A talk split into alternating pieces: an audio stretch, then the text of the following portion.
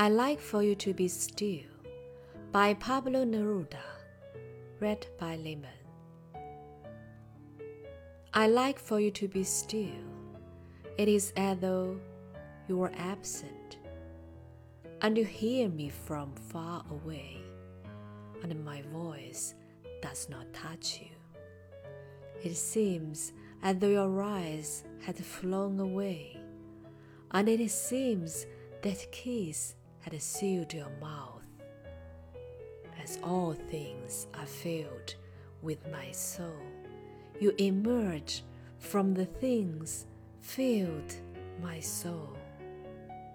You are like my soul, a butterfly or dream, and you are like word melancholy.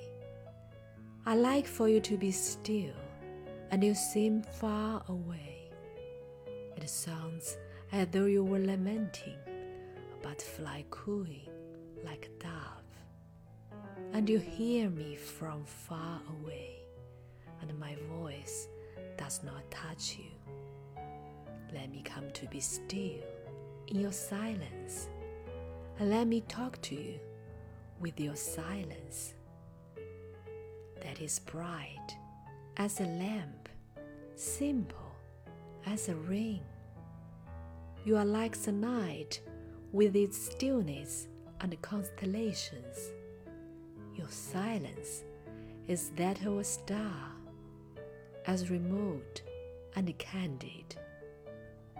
I like for you to be still.